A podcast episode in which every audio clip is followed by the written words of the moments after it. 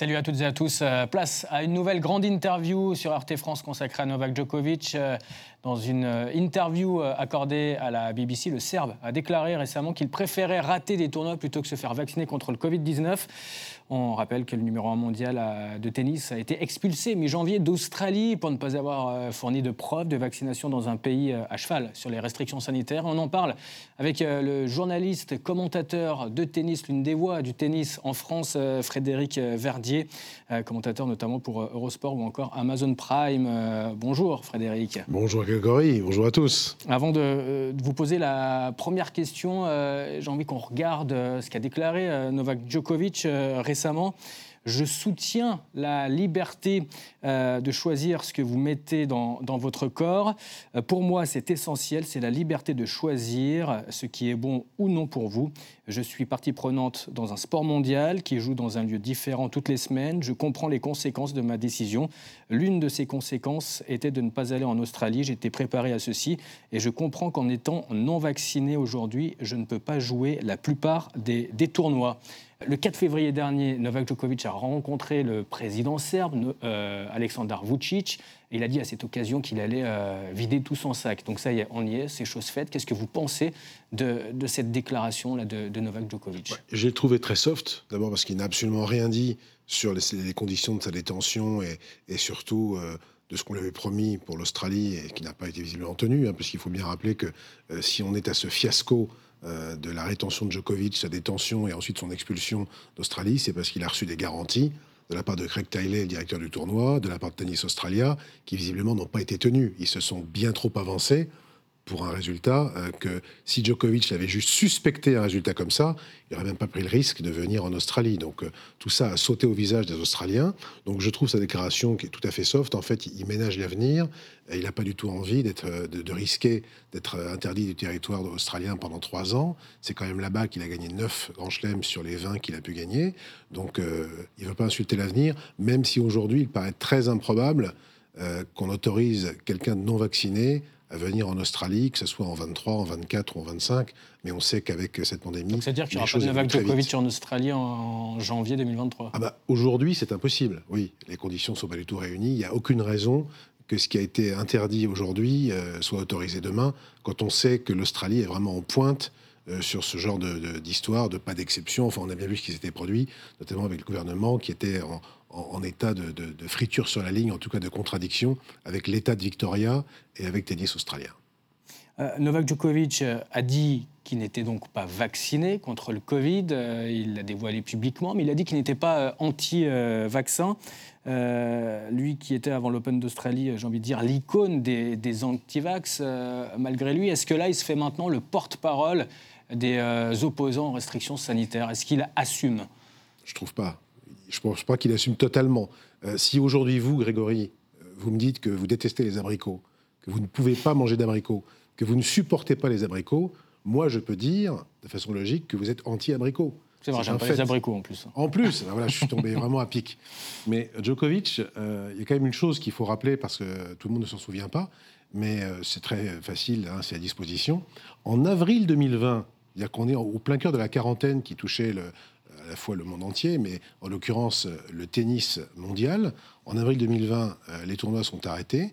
Djokovic participe à un live Facebook avec d'autres sportifs serbes et il dit, et encore une fois, je n'invente rien, il le dit, il dit, moi, de toute façon, je suis contre les vaccins. Il dit ça au moment où le vaccin n'a pas encore été trouvé, le vaccin contre le Covid. Donc, on n'est pas en train de dire de quelqu'un qui euh, euh, et euh, voilà, euh, se méfie du vaccin anti-Covid, du vaccin de telle ou telle marque. Il est contre toute forme de vaccin. C'est une philosophie. Après, on peut la comprendre ou ne pas la comprendre. On peut en tout cas la. Voilà, elle est ce qu'elle est, elle existe. Donc c'est tout. Donc en fait, c'est une formule de rhétorique à l'antenne devant les caméras pour euh, justement bien se faire voir. Je ne sais pas si c'est pour bien se faire voir, parce qu'il a le mérite en tout cas d'être aujourd'hui clair et net sur ce qu'il a l'intention de faire. Et on voit bien qu'il n'a pas du tout l'intention de se faire vacciner, ni pour Roland Garros, ni pour l'US Open, ni pour quoi que ce soit. Il n'y a rien qui vaille pour lui le fait d'être vacciné. Mais il dit déjà, donc là vraiment en avril 2020, moi, euh, si je dois me faire vacciner, si on m'oblige à me faire vacciner pour voyager, pour participer à un événement, je ne le ferai pas. il le dit vraiment clairement il y a déjà presque deux ans, vous voyez. Donc on a l'air d'être surpris aujourd'hui, en tout cas on fait mine euh, d'être surpris. Il n'y a pas à être surpris. En fait, il a une ligne qui est la même depuis toujours. Et euh, quand on sait le soin qu'il prend depuis toujours de son corps, euh, même de façon parfois quand on mystique, hein, il y a des choses pour lesquelles il est prêt à, beaucoup de sacrifices. C'est des choses qu'il mange, d'autres qu'il ne mange pas. Voilà, il est par exemple totalement sans gluten. Le fait qu'il ait stoppé tout, tout gluten dans son alimentation a, totalement changé sa vie. il fait extrêmement attention de manière presque maladive à, toutes sortes de choses, pas seulement le gluten. Euh, voilà, il fait beaucoup de yoga, il fait beaucoup aussi de, méditation. Enfin, on va pas rentrer dans tous les détails, euh, ça prendrait presque trop de temps. Mais donc, il n'est pas du tout étonnant euh, qu'il n'ait pas varié sur cette affaire de, de vaccin. Et je comprends très bien, moi, aujourd'hui, qu'il ne veuille pas être une figure anti-vax parce qu'il sait que ça lui coûterait quand même relativement cher ne serait-ce qu'en termes de popularité et surtout vis-à-vis de, ses parrains, de ses sponsors, de tous ceux. on a l'impression qu'il l'aime malgré lui. On a l'impression qu'il se positionne euh, ah politiquement. Euh, ah. Justement, est-ce que c'est un, sportif de se positionner euh, politiquement. On voit aux États-Unis certains mettre le genou à, terre euh, pour protester contre les violences policières. Euh, là, voilà, c'est un domaine complètement différent, c'est les restrictions sanitaires. Est-ce que c'est un sportif d'agir comme ça politiquement? Bah, Moi, je pense que ça, ça à mon avis, c'est une interprétation qu'on peut faire ou que éventuellement les gens qui sont contre le vaccin, les anti-vax, les anti-pass, tout ce que vous voulez, peuvent éventuellement faire. Mais ça, ça le dépasse, parce que je pense pas du tout que c'est dans ce combat-là. Lui, ce qu'il veut, c'est de continuer à faire ce qu'il a toujours fait, c'est-à-dire contrôler totalement. Hein, il est quand même vachement dans le contrôle. Il veut continuer à contrôler. Euh, après, il est, seul euh, dans, dans, le milieu, puisque vous avez dans le top 100 97 vaccinés, par exemple. Vous voyez, si on prend que le top 100. 97 euh, sont vaccinés. Donc il fait partie des trois personnes sur le circuit qui ne sont pas vaccinées, en tout cas dans les 100 premiers. Et puis dans, dans le top 200, c'est à peu près la même chose.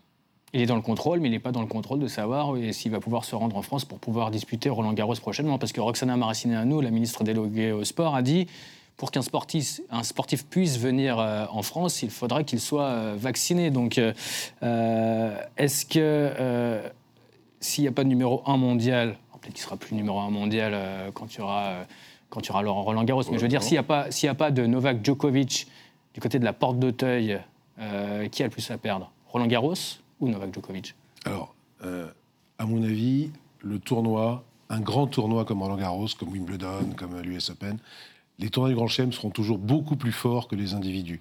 Il n'y a aucune espèce d'absence euh, qui vraiment euh, plante un tournoi du Grand Chelem. Roger Federer, par exemple, a, une aura formidable depuis maintenant 15 ans, on va dire 15 ans, hein, dans le monde du tennis. il y a eu plusieurs années de suite où il n'a pas participé à Roland Garros. Le tournoi s'en est finalement très bien porté. Euh, les années où Nadal n'était pas en, très grande forme, elles n'ont pas été nombreuses, mais euh, où il avait dû déclarer forfait ou abandonner ou, déclarer forfait au bout de deux tours, euh, bah, le tournoi s'en est aussi très bien remis. voilà, donc il n'y a pas la moindre absence.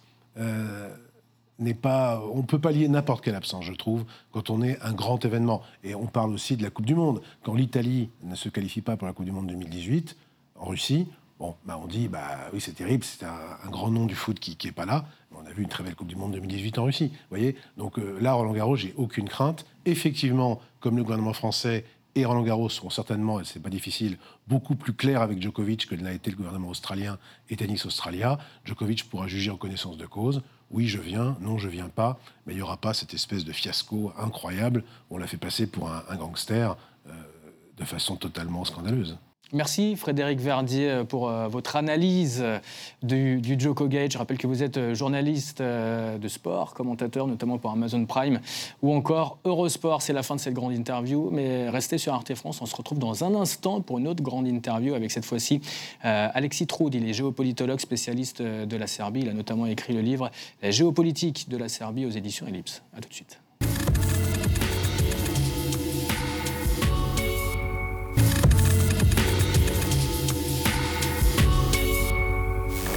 Salut à toutes et à tous, bienvenue sur RT France pour la grande interview. Place à une série euh, d'entretiens pour analyser l'expulsion de Novak Djokovic euh, d'Australie en janvier dernier. Le Serbe, joueur de tennis euh, numéro 1 mondial, sanctionné pour ne pas avoir fourni de preuves de vaccination anti-Covid dans un pays pourtant très à cheval sur les règles sanitaires plusieurs semaines après le Djokovic. Donc on accueille sur ce plateau Alexis Troud, bonjour. Bonjour. Vous êtes géopolitologue, spécialiste des Balkans et auteur notamment de, l'ouvrage Géopolitique politique de la Serbie aux éditions Ellipse. plusieurs jours, plusieurs semaines même après l'Open d'Australie, finalement remporté par Rafael Nadal. Mmh. Dans quel état d'esprit sont les Serbes? Les Serbes sont très sereins, et notamment Novak Djokovic. Pourquoi? Parce que pour lui, c'est une bataille qui va au-delà de, euh, du problème de la vaccination. Il se place, il faut savoir que c'est quelqu'un qui vient du Kosovo, qui se souvient très bien des bombardements de l'OTAN sur la Serbie et le Kosovo en 99. Et donc pour lui, c'est la bataille du camp de la liberté contre le camp d'oppression. Euh, vous avez dit qu'il était, euh, qu'il était expulsé d'Australie, mais il faut rappeler quand même aux téléspectateurs le déroulement des faits. Quand il arrive en Australie le 13 janvier 2022, euh, il a euh, ses papiers en règle, hein, euh, qu'il a eu auprès de la Fédération de tennis australienne et du consulat australien. Et c'est durant son voyage en avion que les Australiens ont changé de règle. Et arrivé en Australie, la suite on la connaît, pendant deux semaines, il se retrouve dans une sorte de, prison pour non-respect des règles, alors qu'il avait respecté les règles. C'est une affaire euh, sportive, mais c'est une affaire politique euh, également. Vous avez dit euh, qu'il se bat pour la liberté, Novak Djokovic, mais on le connaît peu politiquement parlant. Qui est-il? Exactement. Alors, si vous voulez, politiquement, il n'a jamais pris, il n'a pas de prétention politique en Serbie ou ailleurs, mais si vous voulez, il a toujours été, depuis le début, contre ben, les contraintes liées partout dans le monde d'ailleurs hein, au Covid. Et donc là, c'est le bon exemple. Il est prêt, si vous voulez, à sacrifier, euh, parce que pour lui, l'Open d'Australie, c'était euh, l'occasion pour lui d'avoir un dixième titre, euh, de, devenir un des plus grands joueurs, sinon le plus grand joueur de tennis de l'histoire, mais il a préféré se sacrifier. 20 titres du Grand Chelem. Hein, voilà, voilà 20 titres du Grand Chelem déjà. Se sacrifier et ne pas être numéro un mondial et peut-être être dépassé par Nadal ou d'autres par rapport au Grand Chelem, pour pouvoir être du côté des gens qui disent qu'il faut en terminer avec les contraintes. Il faut comprendre que pour les Serbes, comme pour Djokovic, qui est issu du Kosovo Metochi, la bataille du Kosovo, c'est quoi En 1389, c'est une bataille où finalement euh, les Serbes se sacrifient et choisissent les voies euh, célestes plutôt que les voies terrestres, et donc acceptent euh, la, victoire des troupes ottomanes contre les Serbes. Or, en Serbie, c'est une victoire. C'est-à-dire qu'on a gardé son identité et gardé sa liberté, euh, en se sacrifiant. Et donc Djokovic se place vraiment dans ce combat-là. Il l'a dit à plusieurs reprises, et c'est pour ça qu'il est depuis euh, très serein. Euh, il est retourné au Kosovo. À son retour d'Australie. Il a fait le tour des monastères.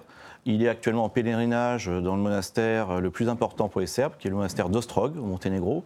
Et donc, vous voyez, il est vraiment du côté, c'est une sorte de, pratiquement de sacrifice de la place du numéro mondial pour défendre les idéaux de liberté euh, qui doivent être ceux de, tout homme, la liberté individuelle, la liberté de choix, euh, choisir euh, si je veux tel vaccin ou un autre, choisir de ne pas être vacciné ou non, etc. J'en ai vu une image de Novak Djokovic avec le président serbe Aleksandar Vucic. Les deux hommes se sont rencontrés le 4 février dernier. Qui a sollicité cette audience? Est-ce que c'est Novak Djokovic qui a demandé à voir le président serbe? Est-ce que c'est l'inverse? Qui a le plus à gagner ou à perdre? Vous l'avez compris, c'est l'inverse. C'est-à-dire? Novak Djokovic, en tant que numéro mondial, a, atteint des, sommets de popularité, non seulement en Serbie, mais dans le monde entier. Donc euh, il n'était pas du tout friand de cette rencontre. Et euh, si vous voulez, ce n'est pas la première fois qu'il rencontre Vucic, le président serbe, et parce qu'il n'a pas vraiment euh, ce besoin-là. par exemple, chaque année, les joueurs de tennis français sont accueillis dans le club privé de Novak Djokovic parce que la fédération de tennis serbe euh, est très faible. Elle n'a pas les mêmes structures que la fédération de tennis française. Donc c'était Vucic qui avait vraiment beaucoup plus d'intérêt. Et si vous voulez, c'est comme dans tous les pays de l'Est. Hein, les figures, les politiciens. je vous coupe, mais il a des intérêts sur le point de vue intérieur par rapport à des enjeux électoraux, par exemple, ou est-ce qu'il a plus d'intérêt sur le point de vue extérieur pour euh, euh, faire en sorte que la Serbie soit entendue? Ben, sur les deux aspects, du point de vue intérieur, il y a les élections là, euh, comme nous en France, euh, un mois plus tôt. Donc au début du mois d'avril, élection générale au Parlement et à la présidence. Donc il a intérêt vraiment à se montrer euh, défenseur des intérêts serbes dans le monde. Là, en l'occurrence, la diaspora serbe en Australie, hein, qui sont au moins 400 000. Donc c'est un poids électoral important. Mais surtout, c'est un intérêt vraiment par rapport au monde entier le président Vucic est déjà à élaborer une politique très forte avec le président russe, Poutine, avec le président turc, Erdogan, a de très bons liens avec le président Macron. Et donc, en accueillant Novak Djokovic, qui est le meilleur diplomate de la, Serbie finalement, il, a, il, a, cette occasion incroyable vraiment de, récupérer cette icône, icône euh, de la Serbie. Lors de, cette euh, entrevue, donc le 4 février dernier, on les voit là, les deux hommes se, serrer la main. Novak Djokovic a dit qu'il allait livrer très prochainement sa version des faits par rapport au, au Djokovic. Quelle pourrait être cette version? Alors, il y a plusieurs hypothèses. Là, on est de l'ordre de l'hypothèse, mais les historiens le démontreront très vite. En fait, moi, j'ai fait la recherche qu'on m'a sollicité, et il se trouve que, euh, rappelez-vous, par exemple, on se demandait pourquoi les bombardements américains sur le Kosovo. Ben, dès le lendemain, dès le mois de juin 1999, euh, euh, Dick Cheney a placé son neveu à la tête de la principale mine au Kosovo. Et là se répète exactement la même histoire. le gouvernement précédent, celui de Vucic, et c'est pour ça que Vucic a intérêt à récupérer Djokovic, euh, qui était un gouvernement libéral, dans les années 2000, avait passé un contrat avec Rio Tinto, le géant mondial de, euh, ben, finalement du, développement des ressources minières. Et euh, en Serbie, ça a pour conséquence de créer, ces derniers mois, depuis le mois d'octobre, eh bien, un mouvement populaire contre Rio Tinto, au nom de l'écologie, de la défense des intérêts écologiques. Or, il faut savoir que d'un côté, Novak Djokovic a soutenu officiellement ce mouvement écologique de protestation populaire contre euh, Rio Tinto, qui est une entreprise australienne, qui est australienne. Et donc j'y viens. Et euh, en cherchant un peu, eh bien, on se rend compte que le fameux Premier ministre australien, qui a changé les règles au cours de ce vol euh, aérien entre l'Europe et l'Australie. Donc là, on parle de Scott Morrison. Scott Morrison. Scott Morrison, lui, eh bien, a des intérêts directs dans Rio Tinto. Est-ce qu'il y a des preuves de ça? Alors, euh, oui, j'ai des preuves. Il est actionnaire, euh, il ne fait pas partie du conseil d'administration, mais il est actionnaire de Rio Tinto. Donc, ce qui tendrait à dire que, euh, si vous voulez, au-delà de l'affaire purement, purement, tennistique et puis de l'affaire vraiment politique, il y aurait une affaire vraiment géostratégique et un combat quand même assez important entre d'un côté les défenseurs du multinational et ceux, dont Djokovic, mais il y en a d'autres, qui euh, s'opposent à cette multinationale et ils sont nombreux. Hein. Il n'y a pas que Djokovic. Selon vos dires, le Djokovic est à la fois une affaire politique interne euh, à, la Serbie avec des élections à venir pour Alexander Vucic. On sait également qu'il y a des élections euh, qui vont avoir lieu fédérales en Australie au mois de juin pour Scott Morrison. Donc c'est très politique sur le plan de vue interne. Et là, vous parlez de géostratégie également. Donc tout cela dépasse largement le, le cadre du dépasse largement le cadre du sport. Et c'est ce qu'on n'a pas compris, nous, simples citoyens, bon, euh, entre le 13 et le 20 janvier, et le, en tout cas durant le, ce tournoi de tennis. Merci Alexis Troude pour euh, ce, développement, cette analyse, euh, pour prendre un petit peu de, recul et de hauteur donc, sur cette affaire mm. Novak Djokovic. Tout de suite, on continue de parler de l'affaire Djokovic, mais du côté australien. Cette fois-ci, on va retrouver dans un instant Robbie Thompson. Il est journaliste basé à Sydney. et il va nous parler donc de ce Djokovic du point de vue de Canberra.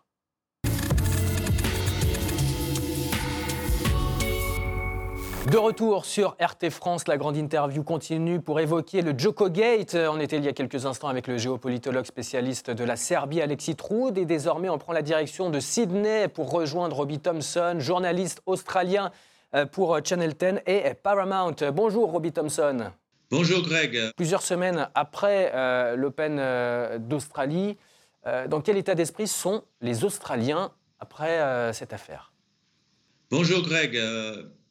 Ben, je pense que vu comment ça a déroulé le, reste du tournoi euh, de l'Open d'Australie, honnêtement, je pense que c'était plutôt oublié, certainement euh, de côté euh, news, de, l'actualité, et, par rapport à l'actualité sportive aussi, parce que c'était un grand succès finalement pour, Ash Barty, qui a gagné en, en le féminin, et pour les doubles avec euh, les Special Case qu'ils ont gagné les doubles dans, dans, les, un événement euh, très joyeux, très sportif. Donc finalement, il y avait beaucoup de bruit avant le tournoi euh, d'un niveau sportif et, au-delà de ça. Mais, finalement, pour, pour moi, ce que je vois, c'est que c'est presque oublié chez nous. Pourtant, il y a quand même eu des, commentateurs sportifs qui ont commenté qui ont même euh, insulté, entre guillemets, Novak Djokovic. Ils pensaient qu'ils n'étaient pas à l'antenne. Ça a fait quand même beaucoup de bruit. C'est même allé jusqu'à jusqu'au plus haut sommet de, de, l'État. Absolument. Il y avait des, pas des insultes, mais des commentaires, comme vous avez certainement discuté, entre les chefs d'État de la Serbie. en Australie, ça allait tout en haut. C'était pendant une semaine, dix jours, c'était le, le sujet euh, à la télé, à la radio, euh, dans les bars, euh, dans les bars, parce qu'on était ouvert finalement après des, des, très sévères lockdowns, les confinements très durs et très sévères, donc qui a aussi joué un rôle très important dans, dans, toute cette histoire. Mais oui, c'était, c'était, ça fait beaucoup de bruit, mais, mais franchement, au niveau sportif, en tout cas, on a passé à autre chose. C'est donc Il y a beaucoup de sport ici. Hein. C'est donc retombé un petit peu du côté euh, de, l'Australie. Mais pourtant, au début du, mois de février, le 4 février exactement, euh, Novak Djokovic a rencontré son président, le président serbe Aleksandar Vucic, et il a dit qu'il allait livrer très prochainement sa version euh, des faits. Est-ce qu'on attend ça du côté de l'Australie? Est-ce qu'on a peur des déclarations à venir de Novak Djokovic? Et quelles pourraient être ces déclarations selon vous?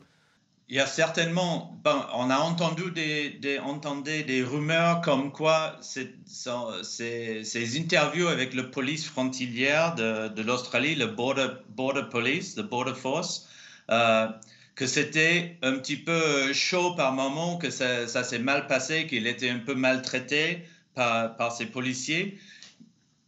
Mais après, donc il, y a, il peut y avoir certainement des révélations de ce côté-là franchement, la plupart des Australiens, on n'a pas d'avis sur, sur à, ce niveau-là, sur ce qui se peut passer avec le, policier et, Novak Djokovic. Il y a, son cas a divisé l'Australie à un point. Il y avait les supporters de, Novak, il y avait beaucoup de Serbes, il y a beaucoup de Serbes euh, qui, qui habitent en Australie qui a, trouvé ça, que c'était mal, malhonnête, que c'était pas juste de, le renvoyer, de ne pas laisser défendre son titre euh, ici. Mais il faut comprendre que les Australiens, il y a, il y a plusieurs aspects. Le premier, c'est qu'on a vécu, moi j'étais en France euh, pendant les confinements, mais euh, ils ont vécu ici deux ans très très compliqués, où les frontières étaient fermées si vous étiez en France, euh, en Angleterre, euh, peu importe dans le monde, c'était impossible de retourner en Australie. Même si vos parents étaient malades ou vous avez euh, quelque chose de très important, vous avez plus de boulot, vous voulez rentrer en Australie, c'était pas possible. C'était non. Les frontières étaient fermées. Après, ils ont ouvert les frontières. Ils ont dit il faut que vous êtes vacciné et vous êtes australien et vous pouvez revenir, retourner en Australie. Donc là, c'était ouvert un petit peu. Moi, j'ai retourné en Australie en novembre. Il y a beaucoup de monde qui était choqué quand c'était annoncé que Novak, sans vaccin, peut venir. Une sorte de deux poids, deux mesures, en fait. Euh, Une sorte de deux poids, deux, mesures. Mais, mais, du coup, on se dit, parce que c'est dans l'avion, au final, que l'Australie a décidé de, changer les règles, puisqu'il avait des, papiers, euh, Novak Djokovic, qui lui permettaient d'arriver sur le, sur le sol euh, australien. Donc comment expliquer les retournements de situation de la justice australienne, une fois exclue, une fois autorisée, de nouveau exclue euh, Au final, qui a décidé d'exclure Djokovic? Est-ce que c'est la justice australienne ou est-ce que c'est le Premier ministre Scott Morrison, qui en même temps a des élections fédérales très importantes à venir au mois de juin? C'est la justice qui a, qui a maintenu les décisions de la police de la frontière. Alors, ce que j'ai compris et comment on a compris ça en Australie, c'est que les, les organisateurs de l'Open d'Australie, ils ont dit, nous, il faut que vous faites ça, ça, ça, ça, ça, et nous, on s'occupe de votre euh, travel exemption. Donc, votre exemption de visa pour, venir en Australie. Mais à, aucun moment, le gouvernement avait dit c'est bon pour cette, euh, on valide que, Novak et les autres viennent en Australie pour jouer l'Open d'Australie. Donc, donc ce, que, ce que nous, on comprend, c'est que Novak était donné le feu vert par l'Open d'Australie, mais à aucun moment par, par la justice, par la police frontalière, par, le gouvernement. Donc, lui, il est arrivé en Australie en bon, bon foi d'avoir rempli ce que lui pensait euh, à faire, mais à aucun moment les règles avaient changé, à aucun moment c'était euh, pour le gouvernement, c'était validé. Donc il y avait ce problème qu'il était déjà là, comme beaucoup de réfugiés qui arrivent en Australie, des immigrés, et voilà, donc il a été immédiatement mis dans ce cas-là d'un immigré pas validé pour venir en Australie. Donc il allait dans un hôtel euh, avec d'autres réfugiés immigrants en, Australie est obligé de rester là. Il ne pouvait pas circuler euh, jusqu'à euh, son, son, cas été traité euh, par, par, le voie de la justice. Euh, quelle est sa, sa popularité à, Scott Morrison Le fait d'avoir adopté un discours anti-élite comme, comme celui-ci comment comment est-ce que ça a joué et comment se positionne l'opposition également au, gouvernement en vue de ces élections à venir? Scott Morrison est assez euh, contesté. Au niveau de popularité, pour l'instant, il ne sort pas gagnant en, juin, juillet, euh, pour les élections. Donc, euh, est-ce que c'était une dernière essai de remonter dans, dans l'épaule, d'essayer de remonter dans, la popularité des gens Je ne sais pas, mais je, franchement, je ne pense pas que ce, cas, ce sujet de Novak Djokovic va jouer un rôle prépondérant dans le résultat de l'élection fédérale. Merci beaucoup, Robbie Thompson, d'avoir répondu à nos questions. Je rappelle que vous êtes australien, vous vivez en Australie, euh, à, Sydney, et vous êtes journaliste de sport, notamment à Channel 10 et Paramount. Merci beaucoup euh, pour avoir analysé le, le Joko Gate. Et euh, on se retrouve très vite sur RT France. Vous pouvez revivre cette grande interview sur le site rtfrance.tv. Bye bye.